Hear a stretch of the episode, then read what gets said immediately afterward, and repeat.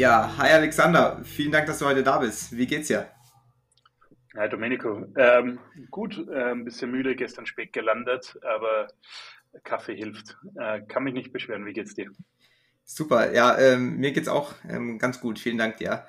Ähm, auf LinkedIn sieht man bei dir, du äh, warst oder nee, du warst ähm, im österreichischen Ruder-Nationalteam. Was für eine Zeit war das? Korrekt. Kannst du da mal kurz erklären, wie das war?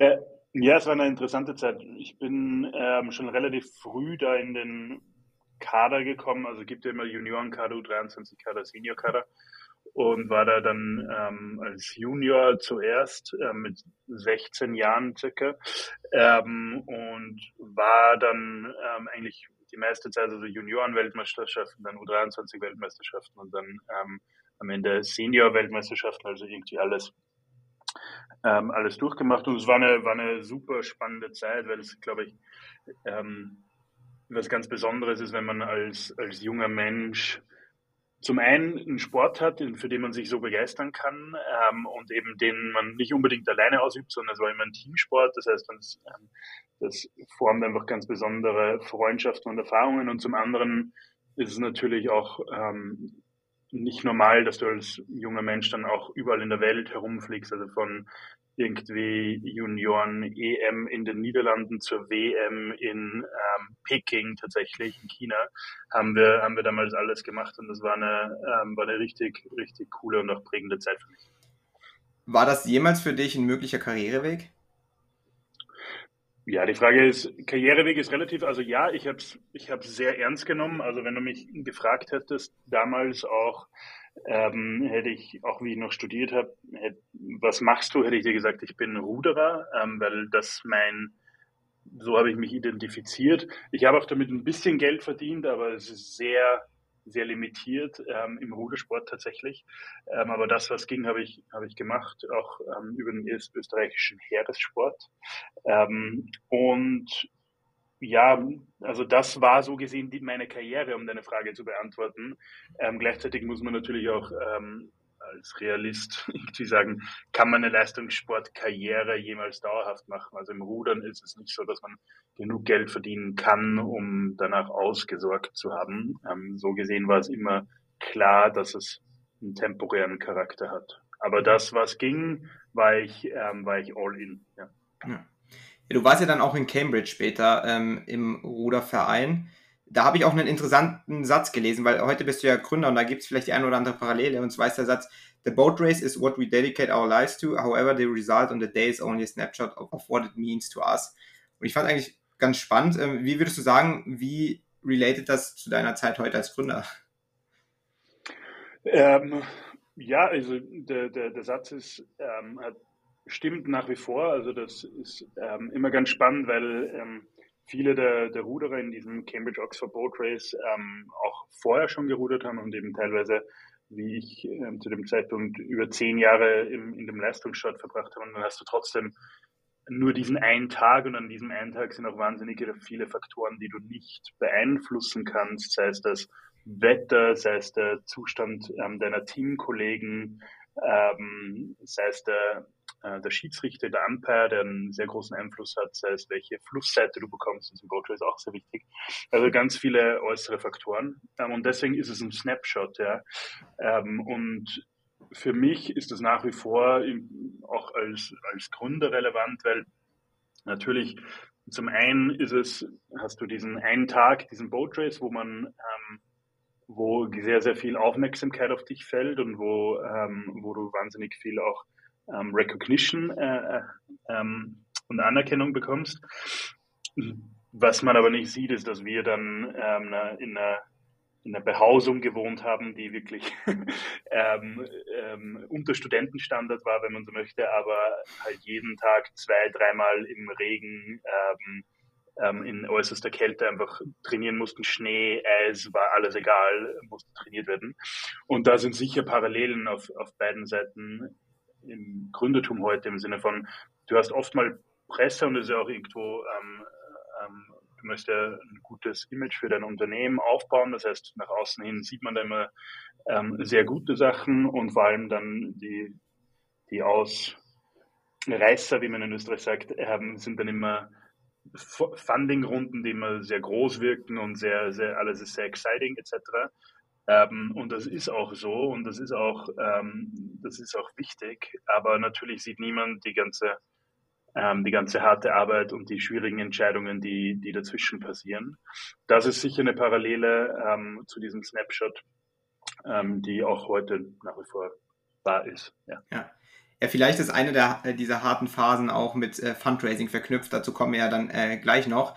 Ähm, mhm. Ich habe schon einige Stationen vorweggenommen. Möchtest du dennoch nochmal vorstellen, wie war der Weg von äh, WO Wien äh, Wirtschaftsstudium bis ja heute zur Gründung?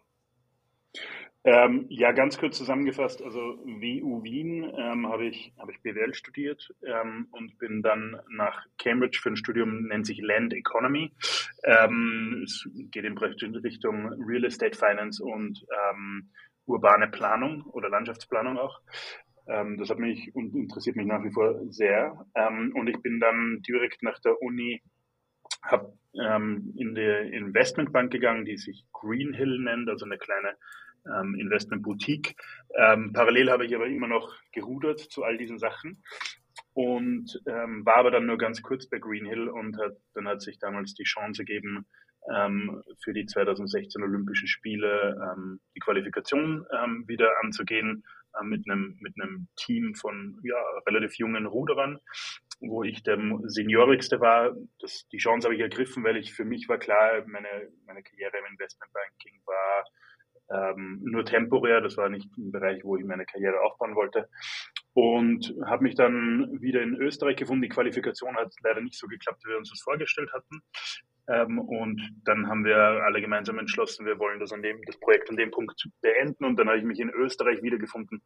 Ähm, zum ersten Mal in, glaube ich, zu dem Zeitpunkt 25 Jahren mit wirklich Zeit. Ähm, und habe dann beschlossen, ähm, an einer Idee zu arbeiten, die ich schon lange hatte ähm, und einfach mal loszulegen. Äh, habe mir Mitgründer gesucht und hatten dann auch relativ schnell ähm, das erste, ähm, die ersten Angels, die an uns geglaubt haben mit der Idee ähm, und ähm, ja, so ist dann Bird entstanden. Ähm, ja, und jetzt auch schon Bird ist mittlerweile sechs Jahre alt und hat sich einiges getan in der Zwischenzeit. Ja, das war die kurze Zusammenfassung.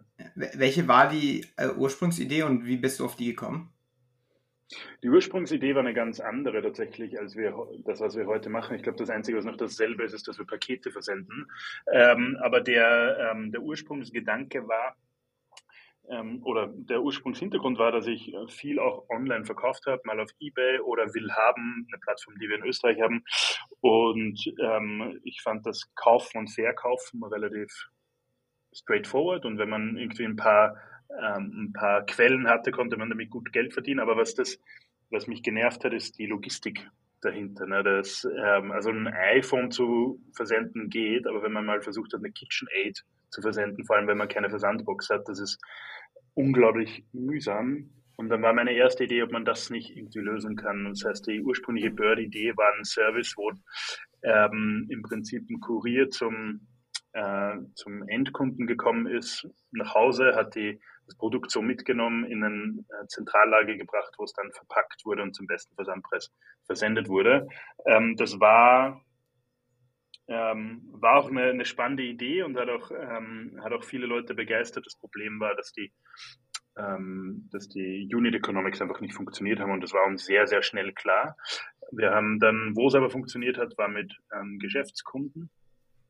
Ähm, nämlich, ähm, also da kann man jetzt so denken an irgendwie Händler, die eben, die eben in der, in der High Street ähm, verkaufen, damals in Wien und in Berlin, aber eben auch ein Online-Geschäft hatten. Und die haben dann plötzlich schon so 20, 30 Bestellungen am Tag online versenden müssen und da hat sich das Ganze rentiert.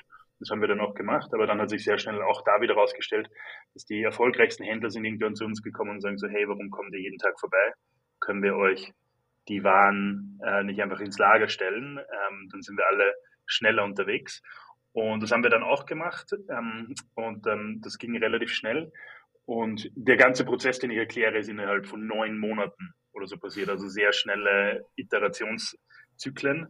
Und dann hatten wir praktisch, waren wir im E-Commerce Fulfillment und dann war für uns aber auch klar, wenn wir das zu dem, zu der Vision bringen wollen, wie wir es heute auch machen, ähm, nämlich einen europäischen Fulfillment-Standard bauen, dann können wir nicht alle Lager selbst betreiben, weil wir wussten, man braucht irgendwie so zwischen 20 und 30 Lager Minimum und haben dann entschieden, dass wir eben eine Strategie bauen für ein virtuelles Fulfillment-Netzwerk und äh, haben die Software gebaut, damals noch in unserem eigenen Lager, das war alles 2017, 2018 und haben dann angefangen mit Partnerlagern zu arbeiten und das machen wir jetzt seit vier Jahren und sind jetzt heute Europas größtes ähm, Fulfillment-Netzwerk ähm, mit aktuell 25 Standorten in sieben Ländern. Ja.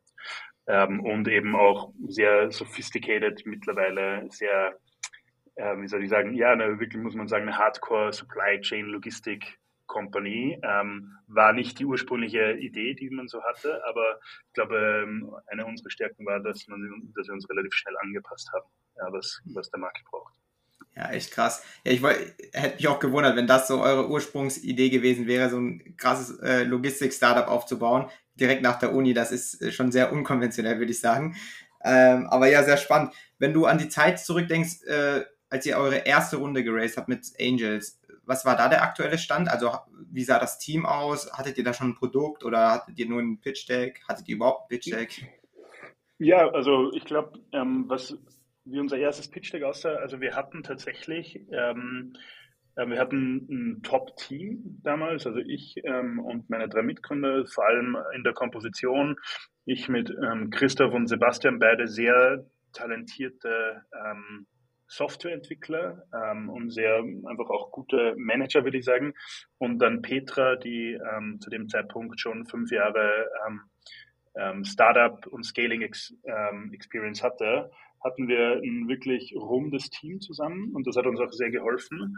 Und die Idee ähm, war auch schon ausgereift. Es gab schon ein Produkt. Wir haben schon die ersten Abholungen damals noch ähm, gemacht und hatten eben auch schon Traction. Also es war nicht eine reine Idee. Es war trotzdem eine Pre-Seed-Runde, aber es war für eine Pre-Seed-Runde schon ähm, war schon operational und war schon am Laufen, aber wir brauchten natürlich noch ähm, äh, Proof of Concept konnte man das damals noch nicht nennen. Aber dafür haben wir eben diese Pre-Seed-Runde damals geraced, ähm, vor allem mit Angels ähm, in, in, in Wien. Einer, ähm, ein Angel war auch Hermann Hauser, den ich aus Cambridge kannte, praktisch ein, ein sehr erfolgreicher austro-britischer Unternehmer. Ähm, und dann Speed Invest, die uns auch seit der ersten Runde unterstützt haben. Ja. Wie habt ihr das dann noch Bootstrap gemacht? Also wie sah da euer Service aus? Ich kann mir vorstellen, alles sehr manuell. Ähm, ja, also die App war von Anfang an relativ effizient, würde ich sagen. Aber natürlich, ne, die, ähm, bevor wir das erste Geld am Konto hatten, haben wir das, haben wir das äh, relativ schlau gemacht, haben uns unser erstes Fulfillment-Lager war tatsächlich ein Vorlesungsraum ähm, in der Uni, wo wir ein Office hatten, der gerade im Sommer nicht gebraucht wurde. Also alles, wo man eben keine Kosten ausgeben, wo man keine Kosten generieren musste, ähm, haben wir, haben wir versucht zu vermeiden, solange wie es ging. Ja.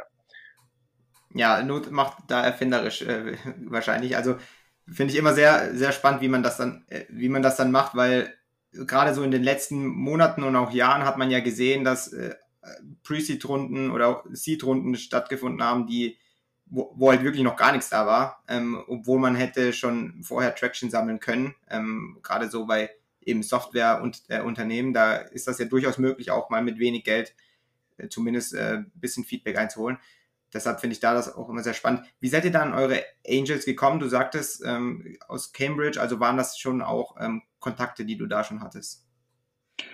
Ja, genau. Also da hat mir mein Netzwerk sicher am Anfang gut geholfen. Also es war, ich bin da relativ grün hinter den Ohren in dieses ganze ähm, Thema reingekommen, weil ich konnte jetzt nicht sagen, dass ich irgendwie mich schon in dieser Szene herumgetrieben hat oder schon vorher bei einem Startup gearbeitet hat oder irgendwas in die Richtung. Ich war auch lange nicht in in Wien in Österreich gewesen zu diesem Zeitpunkt, weil ich die letzten vier Jahre eben in England verbracht hatte. Das heißt, ich habe da relativ bei Null begonnen, aber dementsprechend war auch mein Reflex, ähm, auch das Netzwerk zu nutzen, das ich irgendwie hatte. Und ich hatte aus, aus England, aus sowohl der Investmentbanking, aber auch der Ruder- und Cambridge-Zeit ein, ein, paar Kontakte. Und das ging dann relativ schnell, dass ich eben ein erstes Gespräch damals mit Hermann Hauser hatte, ähm, der die Idee gut fand, ähm, irgendwie unser Team gut fand, meinen Background kannte ähm, und ähm, der das unterstützt hat, ähm, weil auch generell österreichische Unternehmer, also österreichische Unternehmertum auch äh, stärken wollte. Und ähm, das war dann unser erstes Commitment, das wir hatten, praktisch von einem Österreicher, aber based in London. Ähm, und ähm, damit bin ich aber dann zurück nach Wien gegangen und dann war ähm, Speed Invest auch schnell an Bord und dann sind noch ein paar andere Angels ähm, mit dazugekommen. Ich glaube, die Stärke war damals tatsächlich auch wirklich das Team mehr als alles andere. Ist es nach wie vor. Ja. Wie kam der Kontakt zu Speed Invest zustande? Ähm, ich hatte tatsächlich ein, ähm, ein paar ähm, Kollegen damals noch aus der Schule tatsächlich, ähm, beziehungsweise aus der Uni, die ähm, bei Speed Invest angefangen hatten zu arbeiten. Ähm, und die waren die ersten, die ich darauf angesprochen habe und die haben mich dann irgendwie in Kontakt hergestellt zu den Investmentmanagern. Und so ist das, ging das dann relativ schnell, genau. Ja, das ist ja auch spannend zu sehen, also woher die Kontakte alle kommen. Also muss nicht aus der Uni sein, kann sogar aus Schulzeiten, wenn man wahrscheinlich auch ein bisschen Glück hat. Ja, genau, genau. Ich glaube, man muss auch einfach kreativ sein und ähm, also für mich ist LinkedIn tatsächlich, ich war, glaube ich, weiß ich nicht, wie lange ich jetzt schon auf LinkedIn bin, gefühlt äh, 15 Jahre, aber das war mir schon immer wichtig, irgendwie da Track zu halten, wo man, ähm, wo man welche, wo welche Kontakte auch sind, ja, und das hilft nach wie vor. So bin ich es damals angegangen. Was für Tipps hast du für äh, Gründer oder Gründerinnen, die jetzt noch ihre erste Runde raisen wollen und vielleicht nicht so das Netzwerk haben?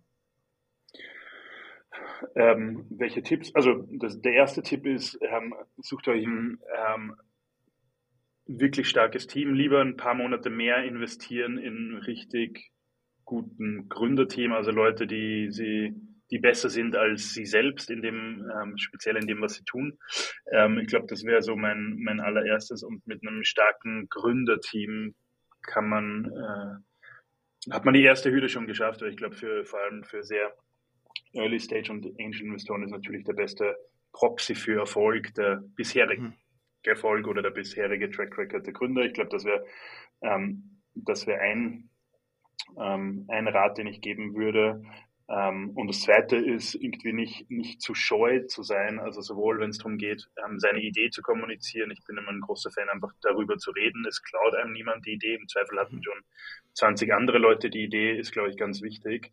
Und eben einfach mit Leuten zu sprechen, sich in die, wir sind damals auch ähm, zu eben Angel-Investoren, Events etc., das gibt's ja alles, wo sich die Leute treffen, einfach hingehen und mit Leuten sprechen. Die Leute wollen ja investieren. Ne? Also Angel-Investoren und Early-Stage VCs, sie wollen ja investieren, das ist deren Geschäftsmodell ähm, und dementsprechend ähm, dahin gehen und mit den Leuten sprechen. Ja. ja. Nicht zu schüchtern sein. Ja. ja. wie hast du das eigentlich mit dem Team gemacht? Haben wir gar nicht äh, drüber gesprochen. Auch äh, die Petra, die ja schon Erfahrung hatte, wie auch, war das auch aus dem Netzwerk? Ähm, also meine, mein erster Mitgründer war ein Ruderkollege tatsächlich, äh, Christoph, der war auch praktisch im Junioren-Nationalteam damals ähm, und U23-Nationalteam. Und der war der erste, mit dem ich gesprochen hatte und den ich ähm, irgendwie für die Idee begeistern konnte. Und der hatte wiederum einen Kollegen aus einem Non-Profit-Projekt, einen anderen sehr talentierten ähm, Entwickler Sebastian, ähm, unser heutiger CTO, den er mit reingebracht hat. Und ähm, zu einem späteren Zeitpunkt haben wir dann tatsächlich Petra kennengelernt über über ein gemeinsames, ein, über gemeinsame Freunde. Sie war auch an der, an der Wirtschaftsuni, kam zu dem Zeitpunkt gerade zurück aus Singapur, wo sie ähm, ähm, Fudora dort mit aufgebaut hatte zu dem damaligen Zeitpunkt und war irgendwie gerade in der richtigen Phase, um wo einzusteigen. Und ähm, ja, wir waren, wir waren ähm, sehr begeistert von ihr und ähm, haben sie dann noch zur Mitgründerin gemacht. Ja, ja okay, okay. Ja, jetzt mittlerweile, äh, das war die erste Runde. Seitdem ist jetzt aber auch schon einiges passiert. Ihr habt jetzt, wenn man Internet glauben mag, 76 Millionen ähm, US-Dollar insgesamt eingesammelt. Ähm, seid jetzt in der Series C möchtest du vielleicht noch Einblick geben, wie das für euch war, die letzten Runden zu raisen, also Series B, Series C, wie, ähm, wie, wie, seid ihr da vorgegangen? Ja, ich glaube, ähm, äh, wie sind wir das vorgegangen? Also wir, so wie immer, würde ich sagen. Also wir haben, wir haben bei jeder Finanzierungsrunde einfach einen, klaren Plan, was wir, was wir mit dem Geld machen wollen und warum es sinnvoll ist ähm, da jetzt eine, eine, Runde zu gehen. Das heißt, das war irgendwie der, der Anfangspunkt und sind ähm, damit ähm, gefahren. Teilweise war es tatsächlich auch so, dass wir eben viel Anfragen bekommen haben von VCs, weil sie das spannend fanden, äh, was wir tun. Wir bekommen auch jetzt gerade wieder sehr viele Anfragen, weil Supply Chain nach wie vor ein sehr kritisches Geschäft ist und wir, glaube ich, mit unserem Asset-Light-Modell gerade jetzt in einer sehr volatilen Phase sehr spannend sind, weil wir ja ähm, keine, keine Assets haben, die wir irgendwie finanzieren müssen, in, ähm, wenn sie nicht gut genug genutzt werden. Da rentiert sich das gerade und es hat so ein bisschen geschwankt. Manchmal mal mehr Nachfrage, manchmal war weniger Nachfrage für das Series B und C war jeweils sehr viel Nachfrage, auch dass wir oversubscribed waren. Und das heißt, wir sind rausgegangen mit einem Plan, wir hatten viele Anfragen, wir sind rausgegangen mit einem Plan, was wir machen wollen und haben uns dann einen Partner, ähm, mit Partnern gesprochen, die, ähm, die das irgendwie teilen. Und ja, ähm, ähm, ging teilweise relativ schnell wirklich zu einem Agreement zu kommen, aber wo wir immer sehr viel Zeit verbracht haben in den letzten beiden Runden jeweils, ist eine sehr detaillierte Due Diligence, also in beide Richtungen tatsächlich. Also die sind natürlich zu uns gekommen, vor allem unser letzter Lead Investor Cambridge Capital, die ein Supply Chain Experte sind, haben wirklich das alles ähm, durchgeleuchtet, was ich auch sehr gut fand, weil dann hat man eine sehr gute ähm, Diskussionsbasis und wir haben umgekehrt eine sehr tiefe Due Diligence gemacht mit ähm, deren Gründern, ähm, äh, LPs etc. Genau. Wie viel, du hast es erwähnt, ist da überhaupt noch Inbound ähm, ein Thema? Also, äh, beziehungsweise Outbound ein Thema, geht ihr dann raus und äh, schreibt Investoren an oder kommt das alles Inbound ähm, rein? Nee, also ich glaube, also das wäre auch arrogant zu sagen, ne, wir haben jetzt nur Inbound-Anfragen bekommen. Ähm, so ist es nicht, aber wir wussten, dass ein wir wussten, dass ein gewisser ähm, Demand da ist und wir haben natürlich auch über die Jahre baut man ja auch Beziehungen auf. Das ist mir auch sehr wichtig, dass man irgendwie die Leute schon kennt. Keiner der Investoren, der bei uns investiert hat, habe ich irgendwie ein paar Monate vorher das erste Mal kennengelernt, sondern ähm, die kannten wir in der Regel schon gut und dementsprechend, wenn du dann wirklich eben in den Prozess reingehst, hat man natürlich immer auch ähm, Leute im Kopf, mit denen man besonders gute Erfahrungen gemacht hat in der Vergangenheit und auch wenn es nicht geklappt hat, irgendwie spannende Gespräche hatte. Natürlich sprichst du mit denen und sagst, hey, ähm, ähm, bei uns wird das relevant, wollen wir uns das ansehen, ja. Und manchmal ist es ja, manchmal ist es nein. Und ähm, aber immer, äh, immer sehr, sehr konstruktiv, ja. Also auch wenn Inbound-Anfragen da sind, ähm, haben wir immer mit den Leuten gesprochen, mit denen wir in der Vergangenheit auch äh, in Kontakt waren. Ja. Was mich da interessieren würde, ist, wie sehr basiert dann die Entscheidung auch am Ende auf Hard Facts? Also du hast erwähnt, viel Due Diligence. Ich kann mir vorstellen, dass auch viel Financial Due Diligence da vorgenommen wird. Also man schaut da auf die Zahlen. Ähm, wie sehr spielt das Team da auch noch eine Rolle? Also gerade die Faktoren, die auch in frühen Phasen eine große Rolle spielen. Ich denke, da denken sich wahrscheinlich dann auch viele VCs, ja, das wurde schon validiert in den früheren Phasen, darauf müssen wir jetzt nicht mehr schauen. Ist das so? Ähm, also aus meiner Erfahrung nicht. Bei uns, bei uns ist jedes, ähm, jede Runde haben wir, glaube ich, mehr Zeit in der Due Diligence verbracht, als wir wirklich im Termsheet verbracht haben. Ähm, ähm, ja, also aus meiner Sicht war das jetzt nie ein Given und das war für mich auch immer ein Qualitätsmerkmal von Investoren, dass sie sich das ordentlich ansehen. Äh, und dann gibt es auch später keine Überraschungen, wenn man irgendwie Sachen anders verstanden hat. Ähm, und also bei uns war immer sehr viel ähm, in der Due Diligence und sehr auch zahlengetrieben, Unit Economics getrieben. Und ich kann jetzt nicht für andere Sektoren sprechen, aber ich glaube vor allem, wenn man in einem Bereich wie Supply Chain und Logistik etwas tun möchte, würde ich empfehlen, ganz tief in die Zahlen reinzugehen, weil Supply Chain ist immer ein Thema von ähm, Effizienz, von Unit Economics, von hohen Volumina. Das heißt, wenn da irgendwas nicht stimmt, ähm, dann ist ganz schnell ganz viel Geld weg. Ähm, und dementsprechend war das bei uns intern schon immer ein Riesenfaktor. Also wir haben sehr viel investiert über die Jahre in unser, in unser äh, Data-Team, aber auch unser ähm, FP&A-Team, also im Prinzip praktisch unser, unser, unser Financial-Team, wenn man so möchte. Und ähm, dementsprechend hatten wir da auch immer gutes Material. Aber wenn du das nicht hast, ähm, finde ich es fast ein bisschen fahrlässig, ja, in, in Supply Chain Startup zu investieren. Mhm. Wie, wie viel Zeit, mit wie viel Zeit muss man da rechnen, um so eine Runde abzuschließen? Oh, ich, also, wenn wir sagen, so eine Runde, ich glaube, wenn du, wenn du eine Series aus meiner Ansicht oder meiner Erfahrung, ne, ich kann jetzt nicht für einen generellen ja. Markt sprechen, aber für so Series B ähm, würde ich schon rechnen, dass man irgendwie von End-to-End -End irgendwie sechs bis neun Monate planen sollte. Jetzt weiß ich natürlich, dass die letzten Jahre, vor allem 20, ähm, 20 und 21, teilweise Sachen sehr schnell durchgepusht wurden, einfach weil der, ähm, weil der Markt das auch irgendwie vorgegeben hat. Aber ich glaube, in einem, ähm, jetzt ist gerade ein bisschen umgekehrt, aber ich glaube, in einem normalen Marktumfeld würde ich schon sechs bis neun Monate einplanen, um das, um das umzusetzen, auf jeden Fall.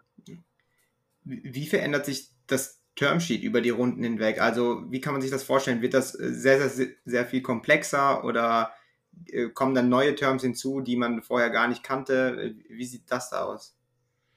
Das war bei uns interessanterweise, ist das nicht sehr komplex geworden, weil wir ähm, dadurch, dass wir in unseren ersten Runden schon ähm, ähm, VC-Investoren auch mit dabei hatten, inklusive der, der, ähm, der Pre-Seed-Runde, hatten wir schon immer, ich sag mal, die fundamentalen, wichtigen Klauseln in unseren Verträgen drin, die eben auch ähm, institutionellen Investoren wichtig sind. Wir haben natürlich immer ge geguckt, dass das balanced bleibt, aber dementsprechend mussten wir später nicht viel hinzufügen. Ähm, und das hat bisher immer gut funktioniert. Wir haben immer darauf Wert gelegt, dass es irgendwie balanciert ist zwischen Gründern ähm, und, ähm, und dem Board, aber auch innerhalb des Boards, dass es nicht irgendwie individuelle Veto-Möglichkeiten gibt etc. Einfach um sicherzustellen, dass immer ein Dialog da ist. Das war uns immer sehr wichtig, aber ansonsten keine keine complicated oder irgendwie extremen Klauseln. Ja. Das wäre für mich auch ein Red Flag gewesen für einen Investor, der sowas verlangt. Alles klar. Ja, spannend. Du hast jetzt auch gerade Board-Meetings angesprochen. Da würde mich dann doch noch interessieren, wie sieht denn so ein Board-Meeting aus? Also was wird da besprochen? Ähm, was sind da so die Themen? Es ist ganz unterschiedlich. Also es hängt natürlich, hängt natürlich ähm, immer von der Situation ab. Ähm, wir machen, ähm, wir machen einmal im Quartal wirklich Board-Meeting ansonsten mehr, mehr Updates. Ähm, und in diesen Meetings sind bei uns immer sehr, also ich bin sehr proaktiv mit meinem Board und beziehe die auch ein, weil wir auch sehr smarte und relevante Leute eben haben, die Ahnung haben von unserer Industrie.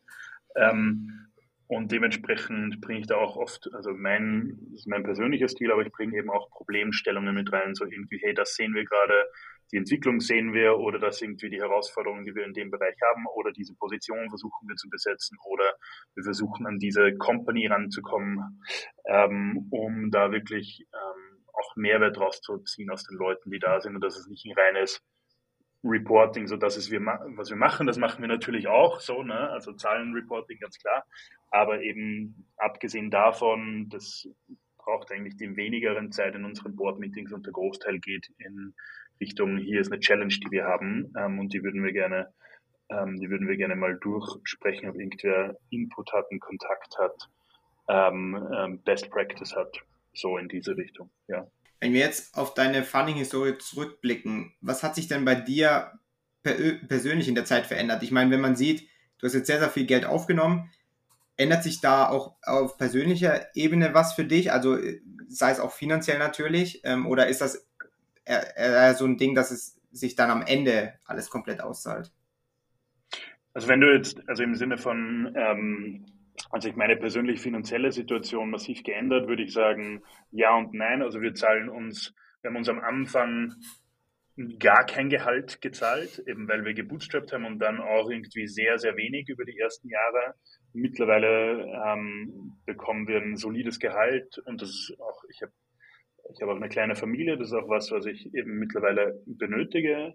Ähm, aber was wir jetzt zum Beispiel ähm, nicht gemacht haben, ähm, auch bewusst nicht gemacht haben, war uns jetzt irgendwie ein Secondary aus der Firma rauszunehmen, um irgendwie praktisch ähm, unser, unser Kapital zu liquidieren, ähm, liquidieren ähm, um praktisch für Liquidität zu, ähm, zu sorgen. Das haben wir nicht gemacht und haben wir auch aktuell nicht vor, weil wir, glaube ich, als vor allem als Gründer sehr, sehr stark an das glauben, wo wir sind. Und aus unserer Sicht wird es jetzt gerade erst spannend, ähm, weil wir jetzt auch eine gewisse Skalierung erreicht haben in, in Europa, wo man in der Supply Chain eigentlich erst richtig anfangen kann zu arbeiten. Ähm, und da sind wir sehr, sehr bullisch auf uns selbst, ja, würde ich sagen. Was sind denn da äh, eure Pläne, auch vielleicht äh, gerade hinsichtlich Fundraising? Ich meine, auch aufgrund der aktuellen Situation, wo es vielleicht auch nicht ganz so einfach ist, wie betrifft euch das? Ähm, also natürlich, also das Marktumfeld ist, ist, ist, schwierig generell. Also das ist auf vielerlei Ebenen. Ne? Also die Kapitalmärkte ähm, sind momentan ähm, eine, eine, große Herausforderung.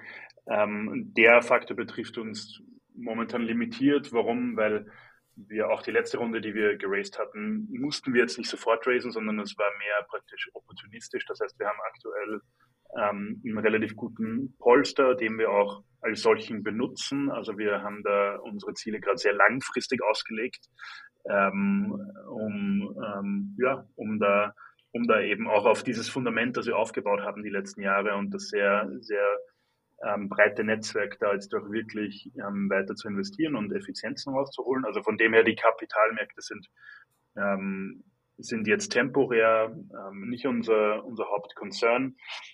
Muss man sehen, ja. Also niemand weiß, wie lange die Situation jetzt anhält und, und wie sich das entwickelt wird, aber für, ähm, für die, für die Midterm Future sind wir, ähm, sind wir, glaube ich, ganz, ganz solide unterwegs. Ähm, was uns aber natürlich auch nicht spurlos an uns vorbeigeht, ist eben Supply Chain Themen. Also wenn ähm, Händler nicht an ihre oder verschwert an ihre Waren kommen ähm, oder wenn ähm, jetzt Konsumenten, weil sie Angst vor Gasrechnungen haben, weniger konsumieren. Das macht das Marktumfeld ähm, schwieriger. Wobei man sagen muss, in unserer Kundengruppe, also hatten unsere Kohorten sind sehr stabil, viel stabiler, als ich ehrlich gesagt selbst gedacht hatte. Also ich hatte auch ans an unser Board einen äh, pessimistischeren Outlook gegeben. Aber ähm, das ist eigentlich überraschend stabil, aber wahrscheinlich aber nicht mehr ganz so dynamisch, ähm, wie es die letzten zwei Jahre war, dass wirklich Kunden teilweise auch explodiert sind. Und ähm, also im Sinne des Wachstums. Ja, aber das ist trotzdem, also es ist ein stabiles Marktumfeld, was man natürlich nicht vergessen darf. E-Commerce hatte zwar jetzt so einen, so einen richtigen Boom 2020 und 2021 wegen Corona, aber hat jetzt wieder an die langfristige Wachstumskurve angelegt. Und die ist trotzdem immer noch sehr stark. Ne? Also auch wenn jetzt Konsumenten, ähm, Konsumentenspend generell zurückgeht, der relative Anteil wird immer noch viel, viel mehr online ausgegeben als offline. Und das heißt, der, ähm, unser, unser Kuchen wächst nach wie vor sehr schön weiter. Das heißt, für uns ist es eigentlich auch, obwohl wir natürlich betroffen sind von irgendwie Unsicherheit im Consumer Spend und in Supply Chain Themen und Energiethemen, ist es trotzdem ein relativ gutes Marktumfeld für uns, wenn ich es jetzt mit anderen, ähm, anderen Bereichen vergleiche. Genau. Das heißt, wir sind da ähm, wir sind da natürlich vorsichtig und ähm, arbeiten, wie gesagt, eben mit, mit Weitsicht gerade, aber insgesamt jetzt sind wir ganz optimistisch, was unsere eigene Zukunft angeht in, der, in den Marktumfeld. Seid ihr dann auch profitabel? Ähm, wir sind, also was unsere praktisch die operative Profitabilität angeht, ja. Also wir, wir verdienen Geld mit unserem, mit unserem Geschäftsmodell und mit unserer Logistik. Das war mir persönlich auch immer sehr wichtig, auch schon ganz früh im Unternehmen, dass wir da sehr viel ähm, Wert drauf legen. Das meinte ich auch vorher, dass wir eben schon immer sehr viel in unsere Dateninfrastruktur und äh, FP&A investiert haben, weil das eben in der Logistik ganz schnell verloren geht. Ähm, verdienst du eigentlich Geld mit jedem Paket, ist ganz schwierig ähm, oftmals einfach so zu sagen. Aber da haben wir immer viel ähm, uns angesehen. Sind wir insgesamt profitabel? Ne, natürlich nicht, sonst hätten wir keine Investoren aufgenommen. Also unsere, wir investieren wahnsinnig viel in unsere Produktentwicklung auf einer Software-Seite, aber eben auch unsere ähm, Supply Chain Entwicklung, sprich das Warehouse-Netzwerk, das Last-Mile-Netzwerk etc., ähm, wo wir auch ähm, vor allem personell uns wirklich Top-Leute geholt haben, sei es von Amazon, Kühnenagel, DHL, um das wirklich auf den äh, europäischen Top-Standard zu bringen. Und da läuft unser Investment rein und dementsprechend ähm, sind wir auf der Ebene ähm, nicht profitabel, aber auch bewusst. So. Ich, du hast vorhin gesagt, ihr seid gerade erst am Anfang und jetzt macht es so richtig Spaß. Dennoch, was wäre denn dein äh, Traum-Exit? Also würdest du irgendwie, also und vor allem wann? Hast du schon überhaupt an einen Exit nachgedacht? Also kann ja auch ein IPO sein, auch wenn es wahrscheinlich gerade äh, schwierig ist, aber. Gute Frage. Also es ist nichts, was wir, was mir im täglichen Leben durch den Kopf geht, oh, wie kann ich, wie kann ich für einen Exit produzieren? natürlich musst du dir irgendwo Gedanken machen, wenn du mit, ähm, wenn du mit Kapitalgebern arbeitest, irgendwann muss ja das Geld zurückkommen. Das heißt, es muss irgendwie Exit-Szenarien geben. Ähm, ich könnte jetzt nicht sagen, dass ich ein bevorzugtes Modell habe, aber was ich sagen kann, ist, dass wir dadurch, dass wir eben ein grundsätzlich oder fundamental funktionierendes Geschäftsmodell haben, was auch die Unit Economics werden aktuell besser eher als schlechter, ähm, bin ich sehr stark überzeugt, dass es eben ein Standalone-Unternehmen sein kann, das potenziell auch in Richtung IPO gehen kann. Ja, aktuell ist das Marktumfeld ähm, schwierig, aber unsere Vision ist eben auch einen europäischen Fulfillment-Standard zu bauen und das wird auch noch ein paar Jahre dauern, bis wir da sind. Wir sind jetzt in sieben Ländern. Ähm, das heißt, allein in der EU gibt es noch gut 20 weitere Länder, die wir, ähm, in denen wir unser Netzwerk ausbauen. Das wird auch noch dauern. Ähm, von dem her habe ich jetzt kein, keine Eile, äh, das zu tun. Aber ja, also das wäre ein Szenario. Andere Szenario natürlich, wenn es äh, sich ergibt, würden wir uns ansehen, aber da bin ich nicht festgelegt. Ja. Hattest du schon Angebote in den vergangenen Jahren, wo der Boom noch ähm, am Laufen war? Also wir haben auf jeden Fall viel Interesse von ähm, E-Commerce-Playern, anderen, ich sag mal, ähm, Old Economy Logistik Playern, die das interessiert, weil E-Commerce einfach innerhalb der Logistik der schnellst wachsende Markt ist und weil wir eben es auch geschafft haben, ähm, als ähm, einzige oder ganz wenige in Europa ein digitales Geschäftsmodell darum aufzubauen. Das funktioniert. Von dem her ja, es gab Interesse, aber ähm, jetzt nichts, was für uns spannend gewesen wäre zu dem Zeitpunkt. Wir sind, wir sind sehr, sehr überzeugt, ähm, dass es eigentlich jetzt erst spannend wird. Ja. Ja. Aber von Banken oder so wurde man bisher noch nicht kontaktiert für ein IPO. Ähm, nicht konkret für ein IPO, natürlich ähm, kommen Investmentbanken auf einen zu ja, sobald man eine gewisse Skalierung und Sichtbarkeit erzeugt haben. Das gehört zu deren Sourcing-Geschäftsmodell. Ja. ja, spannend. Interessant. Ja, bevor wir zu den Abschlussfragen kommen, würde ich äh, das Ganze noch ein bisschen auflockern wollen. Und mich würde interessieren, ob das denn die ein oder andere lustige oder vielleicht auch außergewöhnliche Anekdote zu erzählen gibt, auch während deiner Gründungsphase. Kann Fundraising bezogen sein, aber kann auch ähm, zu allem anderen äh, gibt es äh, gibt's sehr, wie gesagt, ich glaube, ähm, Sparsamkeit oder jeden Euro umzudrehen ist, ist ganz, ganz wichtig. Ich glaube, weil ich vorher gesagt habe, unser erstes Fulfillment Center war, ähm, war ein, ein Vorlesungsraum. Ähm, was wir auch geschafft haben, wir haben es irgendwie geschafft, uns so durchzufuchsen, dass wir in den ersten drei Jahren unseres Unternehmens, und damals waren wir dann schon irgendwann 50 Leute, haben wir null Euro ausgeben für Büros, weil wir es irgendwie geschafft haben, immer in irgendwelchen Inkubatoren, Acceleratoren etc. umzukommen. Also mir war es immer wahnsinnig wichtig, Fixkosten niedrig zu halten. Ähm, und das haben wir auch sehr konsequent durchgezogen und haben es wirklich geschafft, glaube ich, für weder Lager noch irgendwie, ähm, also Lager dann ein bisschen am Ende, aber vor allem fürs Büro auch ähm, keinen Cent auszugeben, obwohl wir in ähm, Berlin und Wien jeweils Standorte zu hatten. Ja. Ähm, das war nicht knausrig, sondern das war einfach mir war das wichtig, dass unser Geld effizient auszugeben für die Produktentwicklung und für, für gute Leute. Ja, genau. Alles klar. ja, äh, jetzt, weil es ja hier, weil mein Podcast ja auch VC-Land heißt, doch nochmal die Frage, hast du dich schon selbst mit dem Investieren beschäftigt in äh, Startups oder machst du das auch vielleicht schon? Ähm, ja, ich mache das tatsächlich ähm, im limitierten Umfang, weil wie gesagt, wir hatten, wir hatten uns jetzt nicht einen großen Secondary ausgezahlt etc., aber ähm, was möglich ist, also ich bin einfach, ich hatte sehr viel Unterstützung sehr früh in meiner Unternehmerkarriere und ich versuche das auch zu tun, also mit ein bisschen finanziell und aber dann vor allem eben auch ähm, mit ein bisschen was, das ich gelernt habe über die Jahre, über Skalieren, aber auch vielleicht mit meinem Netzwerk dann auszuhelfen. Und das, in dem Umfang mache ich das oder habe ich das ein, ein paar Mal gemacht, also ein Mini-Angel-Investor, wenn man so möchte. Ja, dann kommen wir jetzt zu den Abschlussfragen. Und die erste wäre, wer ist denn die beeindruckendste Person, mit der du dich je unterhalten hast und warum? Ich würde aber wahrscheinlich sagen, wenn du mich jetzt spontan fragst, weil wir ihn jetzt schon zweimal erwähnt hatten, Hermann Hauser, unser erster Angel Investor, ähm, ist eine Person, die ich sehr, sehr beeindruckend finde. Einfach kennt man jetzt nicht unbedingt den Namen, aber ist ein ähm, sehr erfolgreicher Unternehmer, der eine sehr spannende Lebensgeschichte auch hinter sich hat. Ursprünglich aus Tirol, Österreich, ähm, dann nach eben Cambridge gegangen und ähm, sehr viele erfolgreiche Unternehmen gegründet. Sein erfolgreichstes wahrscheinlich ähm, ähm, der Chip ähm, nicht Produzent, aber Chip-Architekturunternehmen ARM, das äh, weiß ich nicht, wie viele Milliarden heute wert ist an der Börse. Ähm, und warum ich Hermann so ähm, spannend finde, ist, weil er sehr bodenständig ist. Aber wenn ich mit ihm über Probleme rede, die wir in der Firma haben, ähm, ist es unglaublich, wie schnell er das versteht, wie schnell er das analysiert und welche Einblicke er hat. Und das hat mich immer fasziniert und ein bisschen, und er schafft das irgendwie auf, bei uns, das im wirklich vom Finanzplan alles zu verstehen, aber ist involviert in ähm, verschiedensten geopolitischen Ausschüssen etc. Ähm, und schafft es aber eben auch ähm, auf einer ganz anderen Ebene ähm, zu denken. Und dieses Spannungsfeld, so viel Wissen, Insights und Weisheit zu haben von wirklich Day-to-Day-Business bis zur wirklich ähm, Weltpolitik, finde ich wahnsinnig faszinierend und habe mich immer fasziniert. Und ich versuche auch mit Hermann regelmäßig zu sprechen, wenn es äh, möglich ist. Genau.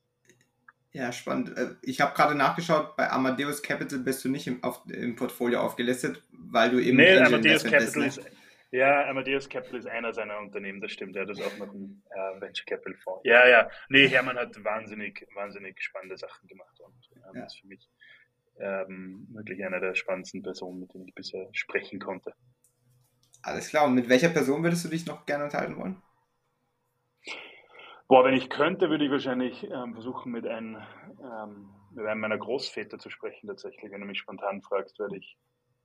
Mh, hm, ja, ich hatte den einen hatte ich nicht kennengelernt und den anderen war ich leider schon, war ich, das sehr alte Großeltern, aber ähm, bei einem war ich noch ein ganz kleines Kind, ähm, wie er leider gestorben ist. Und ich habe aber von beiden wahnsinnig coole Geschichten gehört und würde wirklich, wirklich, wenn es irgendwie möglich wäre, mit ihnen gern mal über ihr Leben sprechen. Ähm, das habe ich leider nie geschafft und wenn ich es mir aussuchen könnte, wäre das wahrscheinlich, ähm, was mir wahnsinnig viel wert wäre.